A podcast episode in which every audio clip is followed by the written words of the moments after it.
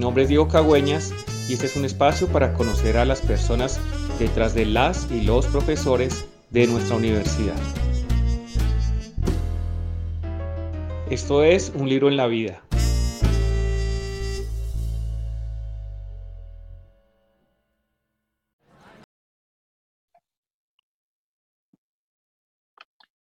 Buenas noches, bienvenidas y bienvenidos. Mi nombre es Diego Cagüeñas, profesor del Departamento de Estudios Sociales de la Universidad ICESI, y esto es Un libro en la vida, un programa dedicado a conocer a las personas detrás de las y los profesores de nuestra universidad.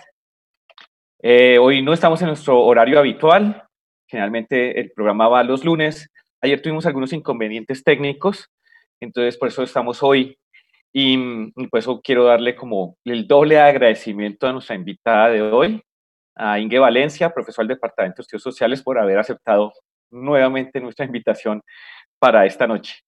Buenas noches, profe. Profe Diego, buenas noches. Un saludo para todas las personas que nos están escuchando eh, y un saludo para la mesa de trabajo también. Bueno, pues eh, de nuevo me, me, complace tener hoy a Inge aquí en el programa. Para quienes no la conocen aún, Inge es antropóloga de la Universidad Nacional y es doctora en antropología de la Universidad de la Escuela, perdón, de Estudios Superiores en Ciencias Sociales en París y en la actualidad se desempeña como directora del Departamento de Estudios Sociales de nuestra universidad. Nuestro programa generalmente es de 45 minutos, pero como hoy estamos en un horario no habitual, tenemos media horita. Entonces eso quiere decir, profe, que vamos a directo a nuestro libro, para comenzar a, hablar. El libro que Inge escogió para conversar hoy se llama La isla que se repite para una reinterpretación de la cultura caribeña de Antonio Benítez Rojo. Está publicado, por lo menos en su edición eh, completa o revisada, es lo que entiendo, por eh, la editorial Casiopea en 1998. Entonces podemos comenzar, profe, contándole un poquito a la gente que nos está oyendo Em, acerca de este libro, de qué trata, quién es, quién es su autor y, su, interés por él.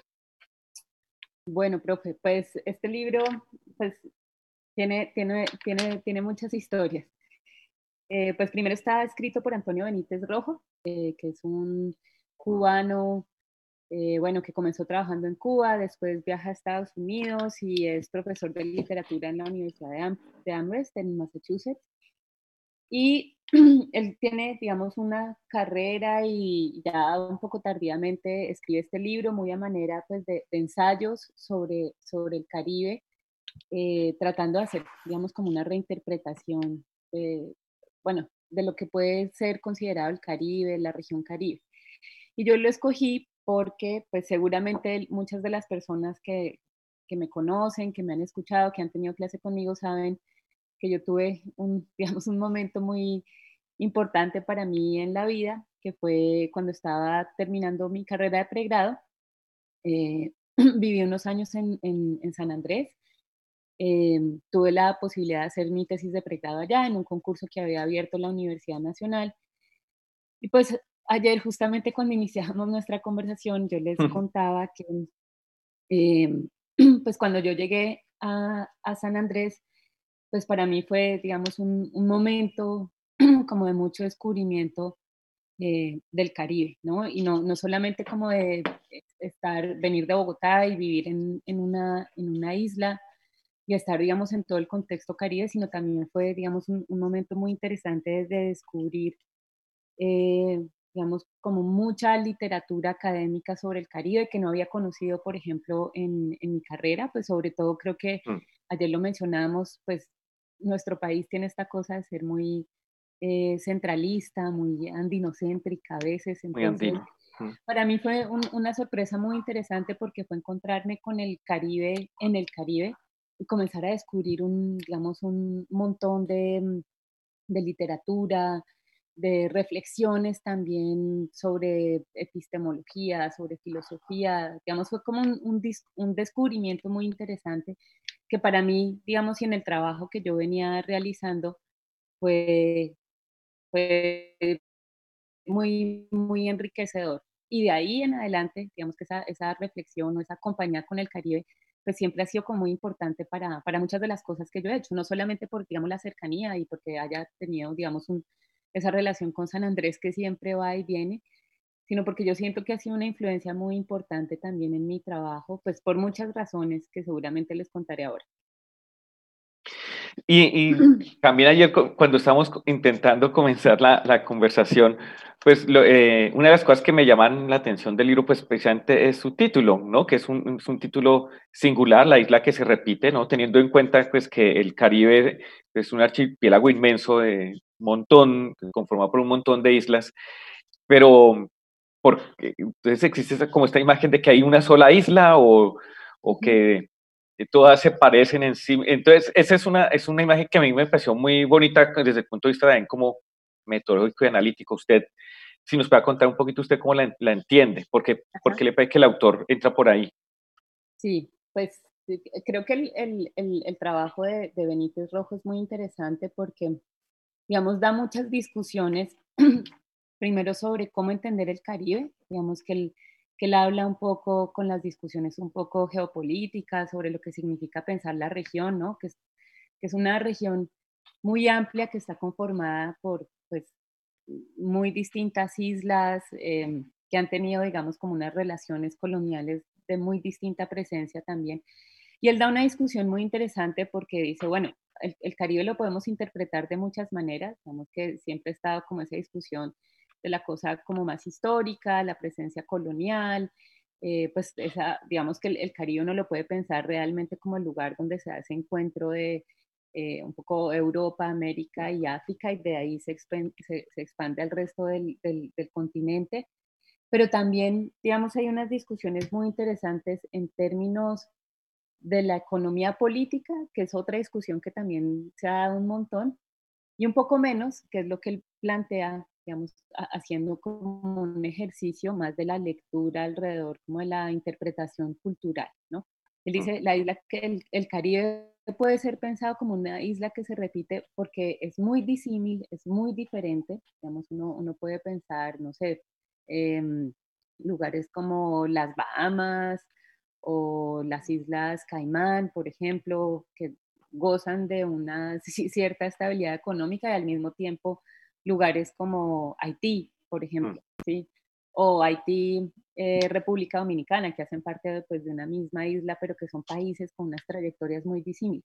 Y un poco el ejercicio que hace Benítez Rojo es mostrarnos esa diversidad de trayectorias que, tienen, que tiene el Caribe, pero él hace un ejercicio que trata de unir, ¿sí? que, que trata mm. de, de, de, digamos, dar un debate sobre lo que significa pensarse, por ejemplo, una identidad caribeña, pensarse esta unión de la, mm, digamos, esta idea de la, de la unión de la diversidad.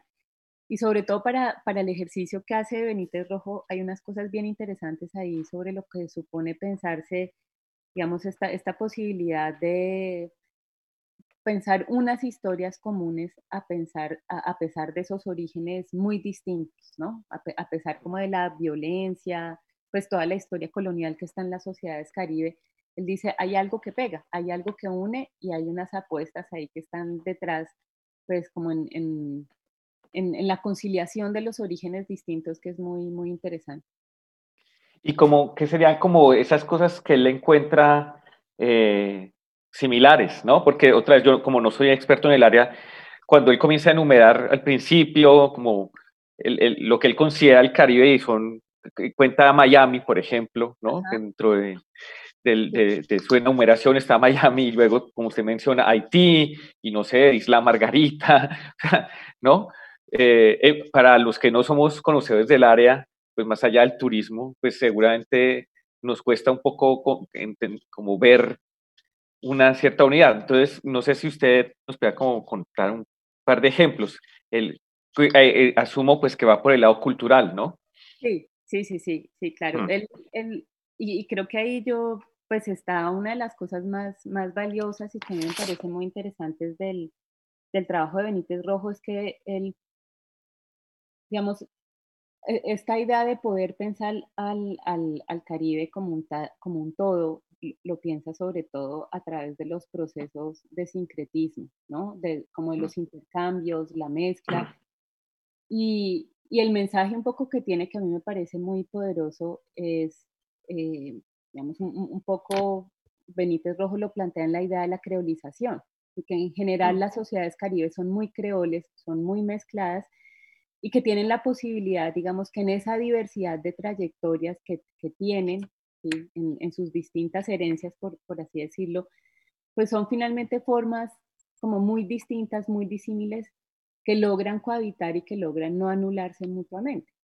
Yo, yo lo pienso, por ejemplo, en términos, no sé, de las lenguas que se hablan en el Caribe. Entonces, mm. pues en el Caribe, por ejemplo, se habla inglés, español, francés, están como todas las lenguas estándar, pero están también todas las lenguas criollas. Está el, el, criollo eh, jamaiquino, que es de base anglófona, que se parece mucho al criollo que se habla en San Andrés y Providencia, el criollo haitiano, eh, que es de base francófona, que se habla en, en, Haití, que tiene, digamos, algunas cosas que se comparten en, en Guadalupe y Martinica. Eh, está el papiamento, digamos que mm. se mezcla con el flamenco, con el dutch. Entonces tiene una cosa muy poder y creo que muy, muy poderosa. Y creo que ese es un punto común que tiene pues mucha gente que está metida en esta cosa como el, de los estudios del Caribe. Y es mostrar en esa diversidad la posibilidad de como de la mezcla y el sincretismo y la, la creación, digamos, de cosas nuevas que se pueden sí, porque a mí, también. No, siga, profe. porque me, me, llamó mucho la atención esta, esta, esta idea, en esta imagen que él plantea como, que yo no lo había pensado también, de eh, el Caribe como una especie de puente, como que es un puente entre Sur y Norteamérica, casi como, como saltándose todos los países de Centroamérica para, sí, como de alguna manera llegar más fácil. Entonces, le da uno esa idea como de, de movilidad constante, ¿cierto? Como de que hay, por lo tanto, entonces hay intercambios y cruces pues inevitables, ¿no? Si, estamos hablando, pues que estos cruces se están dando desde, pues desde antes de la, desde tiempos precolombinos, pues uno aspira, pues, eh, digamos, em, no, no sorprende entonces que haya esta, esta gran cantidad de, de variedad. Lo, sorprendente es que dentro de eso haya una cierta unidad. Uno pensaría que entonces eso más bien se prestaría como para divisiones, pero por lo pues menos esa no es la posición que él plantea, ¿no? No, a mí, hay dos cosas que, siempre me han parecido muy, como muy poderosas del, del, del, Caribe. Una es lo que usted dice, pues es, esa idea como del puente, que finalmente es como una intersección cultural, ¿no? Es, una, es como un, un, lugar de intersección. Entonces, yo lo pienso muchas veces, por ejemplo, para, para San Andrés, en, en, en el tiempo en el, en el, que yo viví, y bueno, después haciendo como todos esos, esos trabajos, digamos, en nuestra cabeza a veces muy continental uno piensa que las islas son lugares muy aislados y muy mm. desconectados. Y las islas realmente tienen historias, digamos, de mucha conexión. San Andrés ha tenido conexiones, o sea, desde muy temprano, pues con Inglaterra, después con el sur de Estados Unidos, con Panamá, por ejemplo, la gente de San Andrés durante mucho tiempo, lo que para ellos es el mainline, eh, como la, la idea del continente era había muchas más relaciones, por ejemplo, con Panamá, sobre todo con Colón y con Cartagena que con Bogotá. Inicialmente mucho más ah. con, con Panamá. Bueno, había unas relaciones muy, digamos, muy orgánicas con muchos lugares. O sea, San Andrés, a pesar de ser una isla así súper pequeñita, y eso creo que le pasa a muchas islas en el Caribe, están conectadas con, con muchos lugares. Y eso tiene que ver con esta idea de la, digamos, de la de la intersección y también que tiene que ver mucho con, con la idea en que el Caribe pues está, son los pueblos del mar los que están ahí.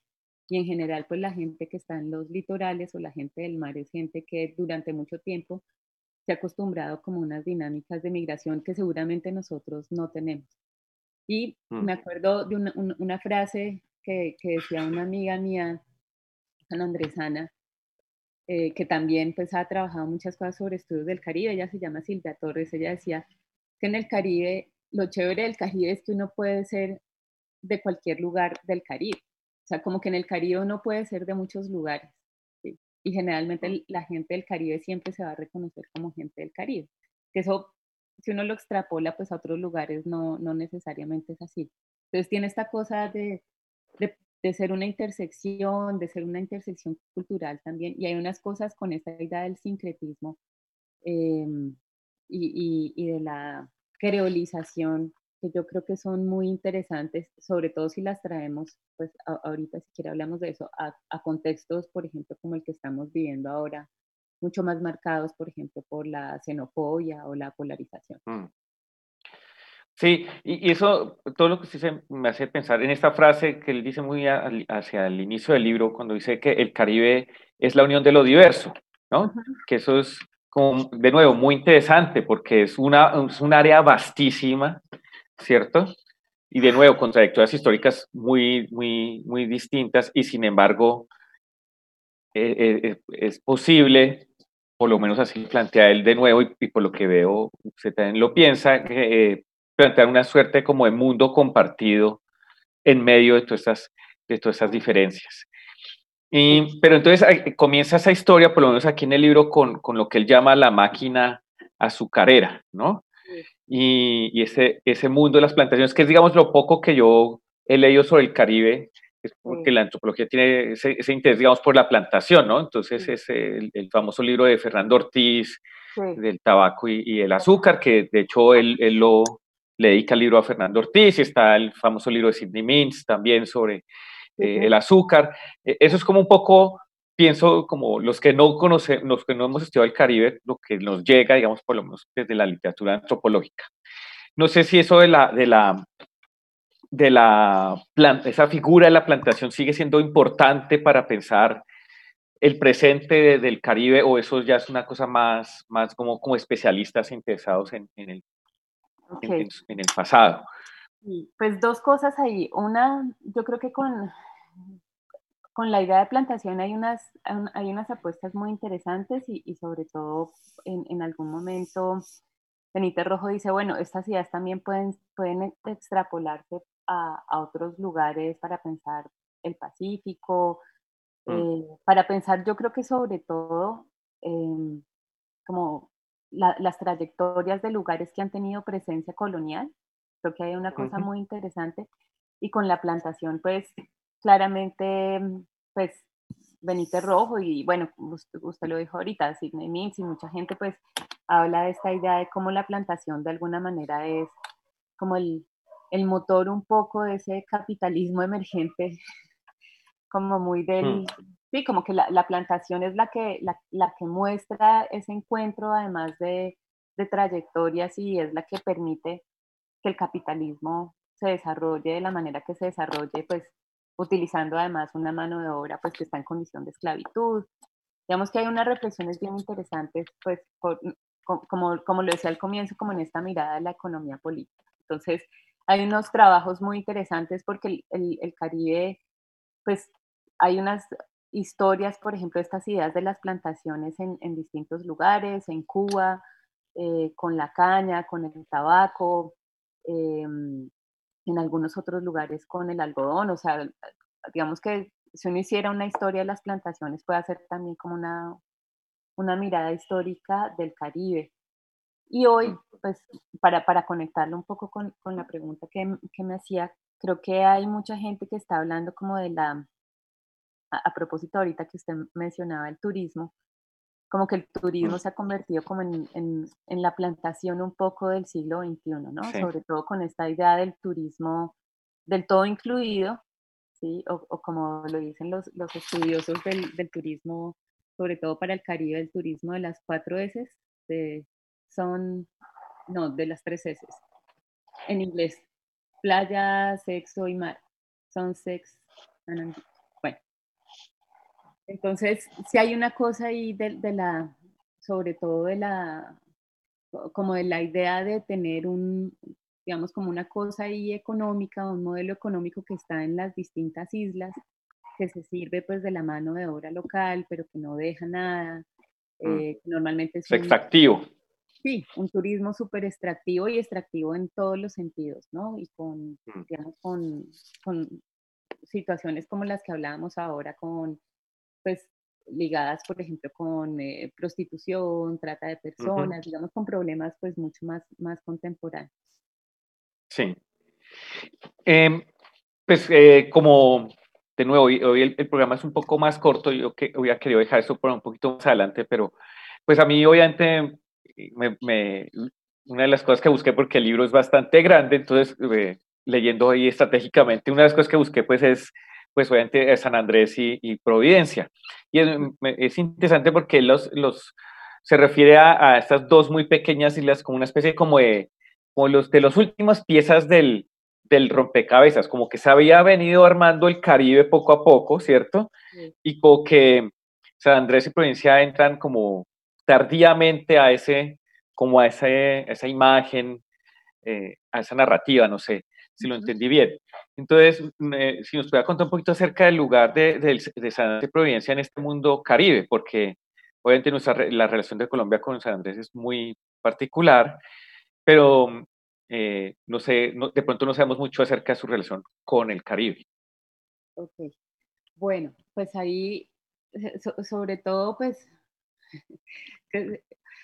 hay dos, dos digamos, dos, dos, cosas yo creo que están, son, son muy importantes para, para, pensar ahí. La primera es que, digamos que si, si, uno piensa el Caribe normalmente, pues tiene como esta idea del mapa, como de las Antillas mayores y las Antillas menores, ¿no? Y, en, y, realmente, pues, la, la, historia, pues, un poco de nuestra colonización, digamos, de la expansión de la, de, imperial un poco pues arranca por, por el Caribe, ¿no? Y ahí es muy importante mm. pues el rol que desempeña Cuba, la misma Haití, y realmente estas islas más pequeñas pues entran de una manera tardía a, a guardar, es, a, sí, armar ese rompecabezas como lo, lo decía usted ahora.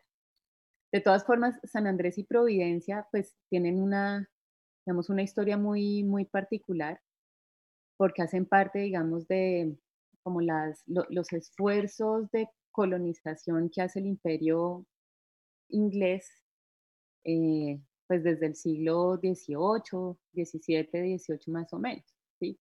Mm. Digamos que ahí, en, en, el Caribe, digamos, se, se, hacen pues todos los enfrentamientos de las, esas luchas imperiales y sobre todo Inglaterra y España tienen muchísimos enfrentamientos en el, en el Caribe y San Andrés va a ser, San Andrés y Providencia van a ser un, un, lugar muy pequeño de disputa, sobre todo porque son unas islas que pues estratégicamente dan la entrada a Centroamérica y pues para quienes no lo sepan, pues Inglaterra, por ejemplo, tiene unos intereses particulares hacia, hacia Centroamérica, ¿no? En, pues recogiendo un poco que es una historia pues muy cercana con los San Andrés y Providencia, Inglaterra se presenta, por ejemplo, en en lo que es Nicaragua, bueno, que eso conecta un poco con, la historia del archipiélago.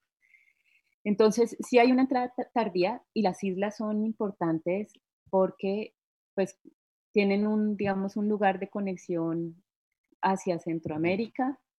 Eh, pues ahí hay una serie de historias inéditas, por ejemplo, de eh, Oliver Cromwell en, un momento dice que es un lugar estratégico para la avanzada de la colonización centroamericana, entonces hay que tener sobre todo providencia, eh, toda la idea, digamos, de de pronto la cueva de Morgan, que la conocen algunas personas que han ido a San Andrés, pues Morgan sí estuvo en las islas y en algún momento las ocupa como un lugar estratégico para hacer la avanzada hacia, hacia la toma de Panamá, por ejemplo. Y las islas tienen esta cosa de ser, digamos, muy pequeñas, pero, pero tener, digamos, un, lugar estratégico, sobre todo en la cercanía a, mm, a, Centroamérica en particular. Y pues con la relación colombiana, claramente pues lo que nos muestran las islas es pues un total desconocimiento del país del Caribe, ¿no? De su ser Caribe, mm. de su conexión con el mar Caribe, que eso pues yo siempre lo he insistido, Colombia se piensa como un país andino, pero nunca recuerda que es un país eh, caribeño y que estratégicamente eso es muy importante. Nosotros tenemos más de 10 fronteras con países caribeños, casi la mitad del mar Caribe es de nosotros. Eh, así hayamos perdido 35 mil kilómetros con, el, mar de la Haya, con el fallo de la Haya, pero digamos que hay un desconocimiento muy grande a lo que significa ser Caribe. Sí, y está pues esa famosa digamos, historia de que la modernidad entras por, por Barranquilla, ¿no? Y está toda esta historia de, García Márquez y la gente de la cueva, que también, digamos, de eso no se habla mucho. Y, y, y, y, en, este capítulo dedicado a, a, a, San Andrés y Provincia me llamó mucho la atención esta referencia a esta novela, eh, Los Pañamanes, ¿cierto? De, se, me está parando el nombre de la escritora, de la autora. Eh, ¿Perdón? De Fanny Huitrago. Exacto, y donde ella describe un poco la relación de, de, de la isla con, con la Colombia, digamos, continental. Y pues me llamó mucha atención porque pues es, los pañamanes es un, es un, término despectivo. Entonces, eh, no sé si sobre eso usted recuerda algo de esta, de esta, esta novelita. pues sobre todo para decirle a todo el mundo que en, en, San Andrés y Providencia nosotros somos pañas, ¿no? Cuando nosotros llegamos a las islas, nuestro sobrenombre es ser pañas. Y ahí hay una relación, digamos, con esta figura, como la figura del conquistador invasivo, agresivo. Mm. Y por, bueno, eso, por ejemplo, Fanny Huitrago lo recoge en, en, una, en una leyenda, eh, pero la denominación es para hacer referencia, digamos, a un sujeto que viene de afuera, que invade, que es dañino, que es agresivo, y juega un poco, digamos, como, como a darle esa, ese valor o, o, esa identidad un poco a la gente que viene de afuera, sobre todo a la gente que viene de Colombia continental, porque la, la, relación entre San Andrés y Providencia, pues con el Estado colombiano siempre ha sido bastante, bastante conflictiva, ¿no? Y ha sido, digamos, una, una relación poco concertada, eh, más bien mm. bastante decidiosa a veces, como lo vimos ahorita, por ejemplo, con el huracán. Entonces hay una historia larga de conflictos desde final, desde comienzos del siglo XX, y, esa idea del pañamán pues muestra, digamos, como, como esa mirada del ser otro, ¿no? De, los mm. otros que vienen a imponer una serie de, formas de vida. Y dentro de esa historia, yo me estaba leyendo esto y me hacía pensar pues en sus otros intereses y cómo pues la actual, digamos, este momento de, violencia y de, como influencia del narcotráfico en la, en la isla, pues me, como que hay como que se cruzan sus otros, como otros de sus intereses de investigación, seguramente, obviamente sin, sin haberlo pensado que iba a ser así. Y no sé si entonces esto de los pañamanes es como un momento particular de una historia larga de la cual esto que está pasando ahora con el narcotráfico es como un episodio de eso. Bueno, pues ah, además ya estamos, ya estamos sobre el tiempo. Sí. como terminar con dos cosas, pero la primera es, pues retomando lo que les decía al comienzo de por qué el Caribe es tan, digamos, tan importante para mí. Yo creo que en esta idea de Benítez Rojo de la, como de la caribianidad y de la unión de la diversidad, hay algo muy como potente que, que, mucha gente del Caribe lo dice y es la capacidad, digamos, de la cohabitación con el, con el diferente, como de poder conciliar diferencias sin mm. anularse mutuamente. Y a mí, digamos que esta idea de la cohabitación con el otro, a pesar de que le ha, ejercido, por ejemplo, la colonización, me parece muy poderosa. Y en el Caribe en general, la gente muchas veces dice, pues aquí se pueden resolver las cosas de otra manera, ¿no? La cuestión del lenguaje lo muestra, las religiones, los sincretismos religiosos lo muestran. Creo que es muy poderoso esta idea de coger lo distinto y volverlo propio, que es lo que hace el sincretismo en general, el lingüístico o el religioso. Y yo creo que en un contexto como el de hoy, esa posibilidad de negociación, de tener, pues Benítez Rojo lo llama por ahí como las estéticas de la no violencia, yo creo que son, podrían ser muy como pedagógicas para el momento en el que mm. estamos viviendo, ¿sí? porque en general, pues hay violencia o digamos, en este momento de polarización, de migración y xenofobia, digamos que el, Caribe, a pesar del sufrimiento que tiene encima, tiene, tiene unas maneras de respuesta distintas, ¿sí? que es un poco, no sé si, si lo vio en, mm. en el texto de, de, Benítez, habla del polirritmo, de las estéticas de no violencia, de la conciliación, y creo que hay unas cosas muy poderosas como en, en las epistemologías un poco antirracistas, digamos, como una cosa ahí de la, de la cohabitación de la diferencia, que yo creo que se puede pensar en, en sentidos muy amplios. Y, y, yo tengo ahí metida una cosa interna como la reflexión del, de la importancia también del mestizaje, ¿sí? como el, mestizaje viendo esa potencialidad. ¿sí? Y eso se puede extender, o sea, yo lo pienso ahorita que estaba leyendo cosas para que habláramos hoy, lo pienso, por ejemplo, siempre la figura del, del, mestizo es muy problemática por eso, porque tiene como la posibilidad de, de hablar a, a, muchos lugares, en, creo que en Europa pasa, por ejemplo, con los hijos de las migraciones, hoy justo estaba viendo, no sé, Francia está pasando hoy un, un proyecto de ley contra el islamismo radical y los ánimos están súper tensos. O sea, como que muchas cosas que están detrás de esa epistemología de la conciliación muy propia caribeña se pueden extender a los fenómenos de xenofobia que vimos hoy, del radicalismo eh, religioso, del radicalismo étnico, de la conservadorización.